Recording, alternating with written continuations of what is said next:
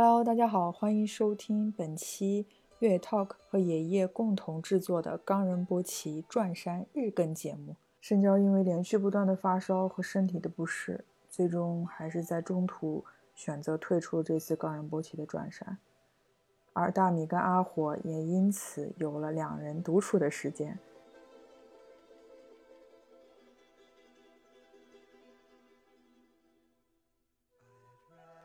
他们沿路遇到了很多一起在转山的藏民，而这些藏民也为他们送去了最真诚的祝福。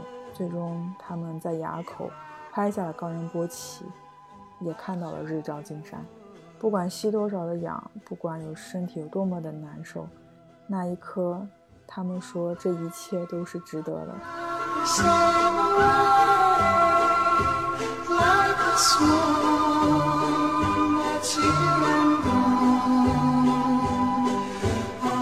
大家好，欢迎收听我们月 talk 跟野夜联合推出的冈仁波齐转山的特别节目。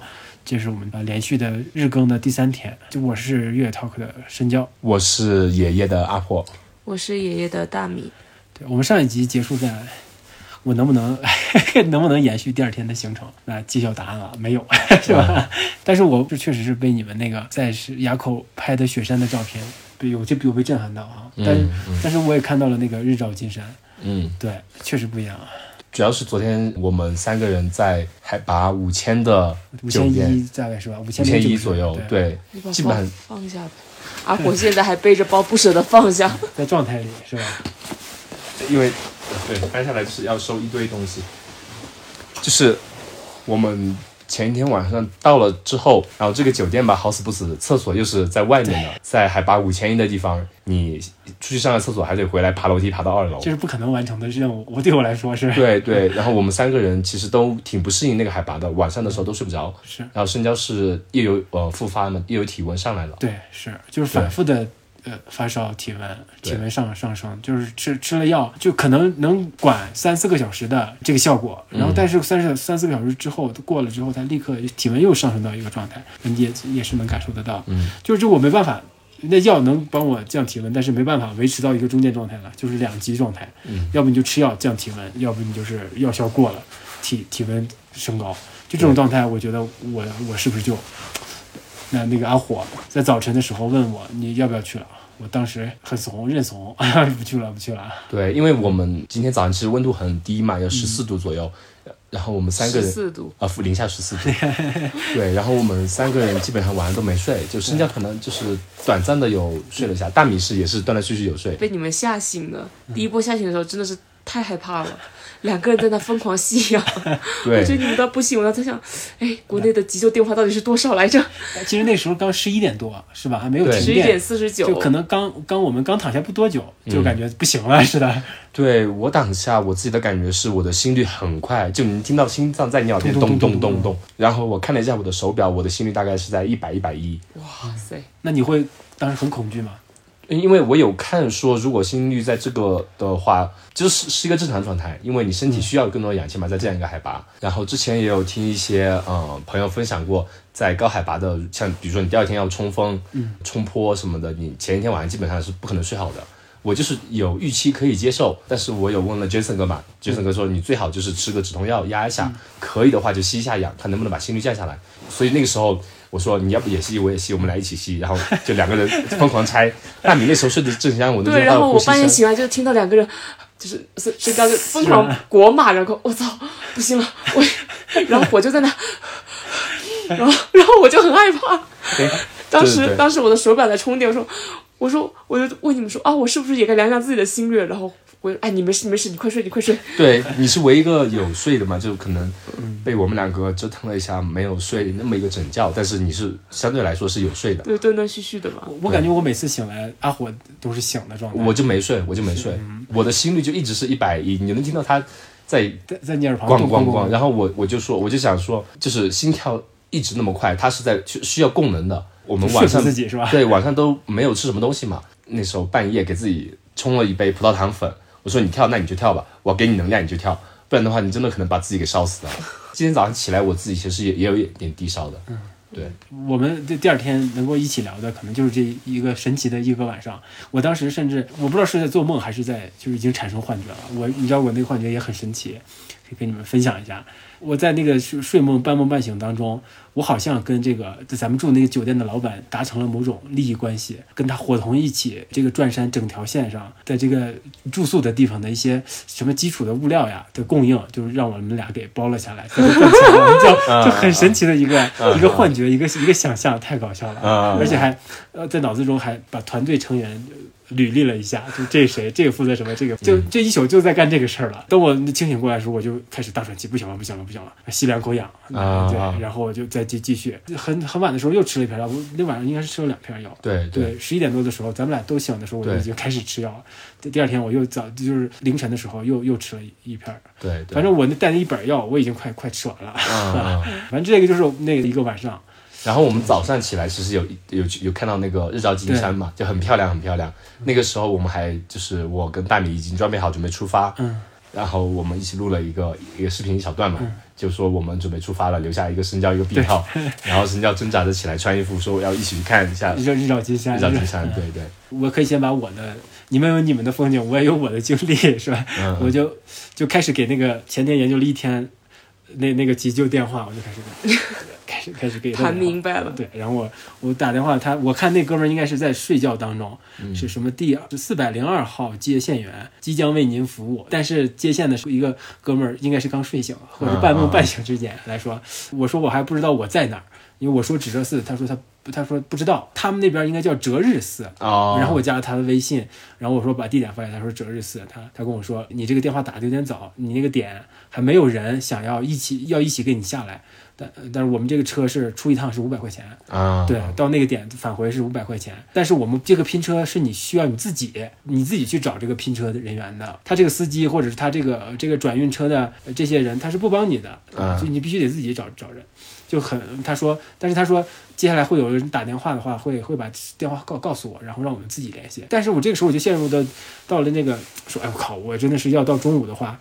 如果还没有的话，我是不是就要花五百块钱直接自己下去了？然后我就到底下那个吃饭那个餐厅啊，我看看有没有能不能等到一些想要下车的啊人。啊啊，对，但是等了一会儿就也没有嘛，完了我就想上上去躺一下，他就给我发了个微信，说那个有个电话号码告诉我，说嗯有人拼，就就跟那个哥们儿见面，从上海过来的。也是为了走冈仁波齐线。对对对，嗯而且他很，而且我们俩聊了，他还很有故事的一个小朋友，他刚刚找到工作，研究生刚毕业，是在因斯塔三六零。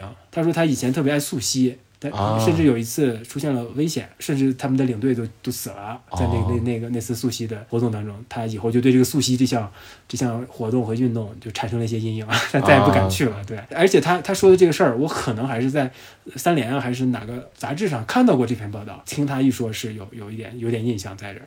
然后我们就一起下下去了，也啊碰刚好碰到那个那个经幡广场在挂经挂经幡嘛，那对。一大片人密密麻麻的，感觉走在线路上是人挨着人的，都在往往那个转山那个方向走，也看到了巨多的警察，甚至甚至跟跟我们说，呃，那个经幡广场因为举行活动需要把手机信号给屏蔽掉，对，在举行活动的时候，那个手机信号是全屏蔽的。是这个我可能觉得可能是瞬时间的那个传播可能还是比较可怕的，对，反正我们就回来了嘛，十二点半回来，到这儿我就躺下了，然后现在就状态都还不错对，。现在状态，要不你明天留下再转一天？别别别，我没有丝毫后悔。反正我现在表态，我没有丝毫后悔。对后悔。如果我参与了，我应该会，肯定会比现在你们更晚回来啊。嗯，你们都都到几点了？都十点了。十点十点回来。对对，，早上八点出发到十点，也很漫长了。对。那我们讲一下我们的今天的经历吧。对，早上的状态的话，其实一开始我说的就是我的状态不是很好嘛，有点低烧嘛，也是磕了两片药，然后就跟着大米走走了。没有，我觉得我也不是很好。虽然就是阿火说你没问题，但是他是处于外界判断，但是我自我判断是有点问题，因为我平时近期心率是四十几，然后昨晚我的心率一直在八十几，那相当于什么概念？是已经翻了一翻倍了。嗯，对啊，我觉得我的心跳挺快，那里特别干燥又冷，没睡很深。还不敢喝水是吗？对他不让我们上厕所，我这种大水缸就不喝水，就感觉生命之源没了。所以早上起来的时候也也有点头疼，就是有一丝丝的害怕，又有一丝丝的兴奋。难道难道我开始高反了？没有体验过这种感觉，是吧？对，早上我也吃了两粒止痛药，因为我觉得当时还是上个厕所回来就觉得头好痛啊，嗯嗯。啊，吃完才出发的。然后我们就走就转山线的第二部分嘛，就是从呃我们住的地方叫叫日寺，折日寺或者叫直热，热寺，反正就是这个名字。从那边出发，然后就一路去前往这条线最高的点嘛，叫卓玛拉垭口，对，是将近有五千六百五五零呃五六五零这样子一个海拔的呃一条线。基本上从直热寺出来开始就是一个缓坡，然后就是开始爬，然后爬各种坡，爬了完之后就开始冲那个雪坡。我就是跟大米说，我前两天买的红牛，就爬坡前就盖下去一瓶红牛，然后就是闷头往上爬。我们当时就分享了好多照片嘛，就真的非常非常的震撼。那条线就是真的像爬在爬雪山，因为就是在雪地上面跑的，在雪地上面爬。呃，我们穿阿阿胶的鞋子嘛，然后也没有怎么打滑的，然后用了手杖，可以直接就是一路走上去。有蛮多当地的碰到那些呃当地转山的那些藏民嘛，他们更狠，他们就有些棍子都没有的，就是两手一背，然后就夸夸夸夸夸就上去了。有些可能手里还拿个棍子，反正就是我们都是小心翼翼的找落脚点，他们就是看你一眼，然后两手一背就夸夸夸夸夸我还夸就。看到在雪地下坡跪拜的，特别神奇。对，就是磕长头在雪地磕长头嘛。这个东西是没有任何东西可以阻止他们断掉这个，是不是有？如果有河呢？是他们也需要我们不目前没见过，但是他们有，比如说在雪地磕长头的时候，他们会穿一个雨衣，啊、所以我在想，如果是河流的话，可能也会这样子。会有一些办法在的。对对对。然后他对对对你呃有攻击吗？言语上的、精神上的打击？这个没有，这个是在后来可能最后面五公里回来的时候，因为有很多人，他们今天是那个萨嘎达瓦嘛，那个节日，所以很多藏民他基本上就是早上四五点去，一天转完，对，在八九点到达金帆广场看那个仪式嘛，就升幡柱嘛，然后就一天走完。在我们下午大概四点多五呃五六点可能他们就从后面追上来了是吧？对我们很累，然后我在旁边就把包架在石上，在那边喘气，然后他过来说：“你也转山那你哪里的？”我说：“我浙江的。”他哦，那你第一天、第二天？我说：“我第二天。”第二天累成这个样子，我第一天我都快走到了，就这种我就就很无但是语。但是你看他们的步伐，就是可以感感受出来他们是高原生活久的人，对他们走得很快，很飞快很快，而且不用带任何东东西。对，对他们来说，这条线没有任何风险，甚至是吧？呃如果天气好的情况下，对我问他，我说你们会有高反吗？他说就上最高点的时候稍微有点头痛，你吃点止痛药就好了。然后你再分享一下这条线你今天的一些记忆点。我还碰到挺多外国人的对，嗯是来走，然后找了藏族的导游或者说背夫帮他们背东西，就感觉还是挺多海外游人慕名而来的。呃，然后第二部分的这条线其实它的精华就是在开头的十公里对，就是你一开始就是去爬卓玛拉垭口嘛，先去先到天葬台，然后啊再到卓玛卓玛拉垭口垭口，对，很漂亮。再说一下，真的非常漂亮。我们到时候可以把照片放在嗯我们的 show note 里面吧。就觉得此生无憾，加一。对，有但是翻过这个垭口之后，后面的一条路线其实就有将近二十公里的线，就很无嗯，聊。下坡的时候其实还挺美的，就过了雪山，有一段可能比较枯燥，但是再再往后就是可能最后很像新疆的那种十十五公里差不多这样子。开过到一个山谷里面又，又觉得挺漂亮的，但是精神上、身体上有点疲惫，就没空像头一天一样疯狂的拍照了。对对对，而且我们第一天是顺风嘛，今天往回走的时候是逆风，就真的很难走。我们逆风肯定很难。对，再加上就是倒十公里，把你今天一天的能量那种激情，就你看到的所有东西都已经耗尽了。对，然后你晚上看到这样的东西，然后还有风吹着你，然后啊还被别人精神上攻击，你就你就觉得我干嘛呢？所以杰森哥昨天嗯、呃跟我们讲的，他说其实最后十呃十几二十公里就是更多的就是靠意志力的磨练。对，但说起意志力的磨练，我就想他们这些藏民哦，他们都没有手表的嘛。然后像我们还知道哦，这里到下一个补给点五公里，下一个补给点几公里，他们就没有啊，就背着手，就是哎我走走走走走。然后他们不是最后还剩个五六公里的时候，他就说我都快转完了，这里不是马上结束了嘛？然后我们想，我们接下来想的是什么还有五？公里，对啊，还有五公里，怎么要结束了？因为那个时候在之前我们可能就呃一个补给到另外一个补给五公里，就是一公里一公里的数着就很快嘛。然后到最后五公里的时候，那个五公里就很难，就是我走走走，我觉得我已经走了半天了，怎么表才挪动了就两百米？我一直就是走走走走，然后我就问问大米，哎，多少了？大米说，哦，刚刚是零点二点六，现在二点四。我说走了半天了，怎么才两百米？就很绝望。还走少了呢，从二点六走到二点四。对对对对，觉得可能今天我们看到的就转金的、呃转山的人会多很多。对就是都是单日转的人。是的，太忙了，这单日转。对对对，就人特别多。然后他们其实，在路上都会，可能我们两个是为数不多的穿着整套的户外装备户外装备，然后在那边走的，而走的比他们慢的。所以他们超过我们之后，都不回头看看我们。这谁呀、这是？对对对，专门来还来那个徒步的人出发都比我们早，可能对也是是。六点多就走了，或者就是到那个不动地丁就坐车走了，嗯嗯，到最后就基本整条路上就只有我们两个人是，还在徒步当中。对，是走徒步的。然后就跟他们对比很鲜明，我们就背这个包，然后穿着那么多，他们有些穿个 T 恤，然后套个羽绒服，对，下面还穿牛仔裤或者穿个夹克，对吧？对我看对对对一些年轻的小伙子们就穿个篮球鞋，甚至对对 对，他们就这样也能走。我就是在想他们在垭口上面是怎么走的，因为我们都是走的很小心翼翼的嘛。对那雪地确实难走。但他们走起来真的就是，这我自家后院，我哪天闲了我就过来走一天。是他们他们真的是随时随地都可可以在嗯在这儿转一圈儿，只要天气允许的情况下，应该是风没有任何风险对他们来说。对对，然后今天路上其实遇到很多藏民，他们回过头来看我的同时，他们都会说一句“扎西扎西德勒”嘛，对，就是呃吉祥如意，就给我们祝福这样子，都还是很很友善的。太特殊了，是吧？对对 对，然后对还会就是反正就给我们祝福啊，然后给我们鼓励，就是加油加油，快啦，马上就到了。除了那一个大哥打打击我之外，昨天的路线还给我一种感觉，只要只要没有高反，那条就是第一段就没什么难度。那第二天我觉得前半段挺多技术路线的，对我来说，下坡的乱石和雪面，上坡，然后下雪地下坡，然后很多乱石，嗯，就还挺还是有一点风险在的，对。对对还要小心翼翼的。但是藏民除外，啊对对。他们就直冲过去的。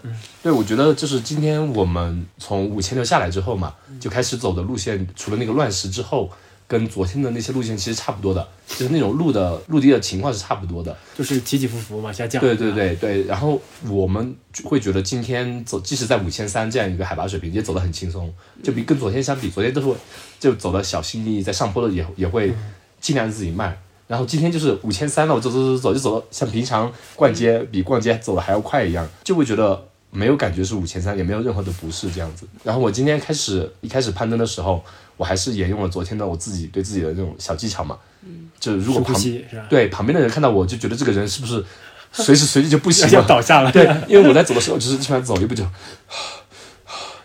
哎呦，对，就是刚刚那种急促，然后又是深呼吸的，连续的在走。但是我觉得那个对我效果真的呃非常棒。很管用。对我，我觉得我走每一步的时候，即使海拔再从五千、五千三，然后五千六再爬升，即使我在爬垭口的时候，我也在深呼吸、深呼吸，我就觉得每一步迈的都挺有力的，没有那种说我到了这个点，我是不是要需需要吸一下氧？我还特别担心嘛，就怕自己状态不好，额外买了一瓶氧气，但是结果都根本没用到，我今天吸氧了，因为大米觉得我会会们昨天有感觉吗？不一样的感觉吗？没有。没有，我是觉得买买都买了，不用完好浪费哦，让我把它用完吧。然后对，就是我们在最后面五公里的时候，他就走的无聊了。哎呀，好无聊啊！怎么还要还是这样录？那我们吸个氧吧。然后在众目睽睽之下，对，众目睽睽之下拿出来，就狂吸了五六口，就这种。对他这这个画面挺搞笑的，其对。就是旁边都是一些穿着单薄的衣服，对。然后健步如飞的人，然后你们两个穿穿着相对专业的户外对。户外服装，然后在这儿吭吭吸氧，是吧？对对对对这个对。对比还挺搞笑的。对对对，但我不知道会不会得罪佳明，就是我我用的是佳明的表，嗯。昨天开始，昨天就它的电量撑撑不过一天，今天又是我中途插着移动电源走了十几公里给它续上命的。你的表多少年了？你怪人家？我们的表买了到现在应该有个五六年时间了吧，所以也差不多该换，该寿命该到了，对，电池的寿命应该到。那你们俩整体这个走下来这三十三十公里的感受，最大感受是哇，今生的罪孽终于洗净了。对我我会觉得，就是我们去年年底那时候跟大米说，今年有个目标，就想爬一座雪线以上的山峰嘛。然后今天的目标就达成了。对，我昨天晚上，包括今天早上，我其实还有点不确定的，因为我自己有发烧嘛。但是当我跟着大米出发了，到了垭口下面开始爬垭口的时候，我就知道今天肯定没问题。你能感受到身体的还是精神上的呀？到了垭口下面的时候，我觉得我的精神状态和身体状态是完全没问题的。然后爬上垭口之后，看了那个惊艳的风景之后，会觉得更没问题了，兴兴奋就是今天肯定能走完。我们把那个垭口给干下来了，今天后面就是你就熬时间就好了。就是我昨天跟你说，就说你想想，今天走了二二十公里，明天会可能会很难，但是你想想，明天晚上对。你可能已经在休息睡觉了，你已经爬完了，这是我们现在的状态。然后当我昨天早上就今天早上还不确定，当我真的我们站在垭口上面拍了那么多照片的时候，我就知道，哎，这条线是的肯定成了，对，就觉得非常非常值得。成就感很很强烈，很强很强，而且有点怎么说呢，有点梦幻的感觉。就是我们之前其实一直有这么个想法，就是说去爬座雪山，但是这次有了柜台的支持，对吧？就是我们相互支持。对对对，就是你当时提了一个，我还跟大米说，当时深交说回来爬哈巴，我们当时其实以为就是开玩笑嘛，对吧？但后面我们开始，哎，好像这不是开玩笑，可以的是吧对我们真的可以安排一下。然后后来定着定着定着，就心恒也定了个定到了冈仁波齐直接，定到了冈仁波齐，我们真的就开始走走上了这条线，然后穿着三位赞助商提供的装备，就真的开始一步一步哼哧哼哧的往五千六百的海拔往上干嘛。嗯，我就觉得这一切有点梦幻，然后尤其就最开在对最开始的那个提出来的那个想法，嗯慢慢变成了这个对确实的现实。对对对，就就是其实我们一开始有这个想法，包括最后开始实施我们这些一系列的活动，也就是最近一个月的事嘛。对对，就觉得有点梦幻，但是一切真的很值得，很值得。也是我们太拖了，把所有的事情都集中在最后一个月干，因为因为大家显得大家都比较忙嘛，最近这段时间，对，但是还是成了，对所以成真的是成成就感非常非常的棒。我觉得我们后面还会有一期专门的节目来跟大家分享我们包括这次使用的一些装备啊，以及甘仁波齐这条线的一些细节的东西。然后大家可以有些什么问题啊，关于冈仁波齐这条线以及装备方面的，可以提前在我们的留言区、评论区给我们留言，我们也可以提前收集起来，到时候可以跟大家探讨一下。那，那么第三天呢，就就到这儿对，到这儿。啊，还有个很关键，我们到终点之后，啊，申交给我们献了哈达，对，送上了哈达，我靠，天哪，太感动了！三块钱一条的哈达，这 这个真的非常非常非常珍贵，肯定要保留在冈仁波齐山脚下转山完成的那一刻，来自深交的一条哈达，这意义完全不一样那样。你看我也是参与到了全程当中，呃，对对对对对，我那我自己加了点戏是吧？对对，那那我们回回头要改一改了啊、对把园子剔除，爷爷爷爷极限深交是我们台的了。好，那那就这样，好，好好谢谢大家，拜拜拜拜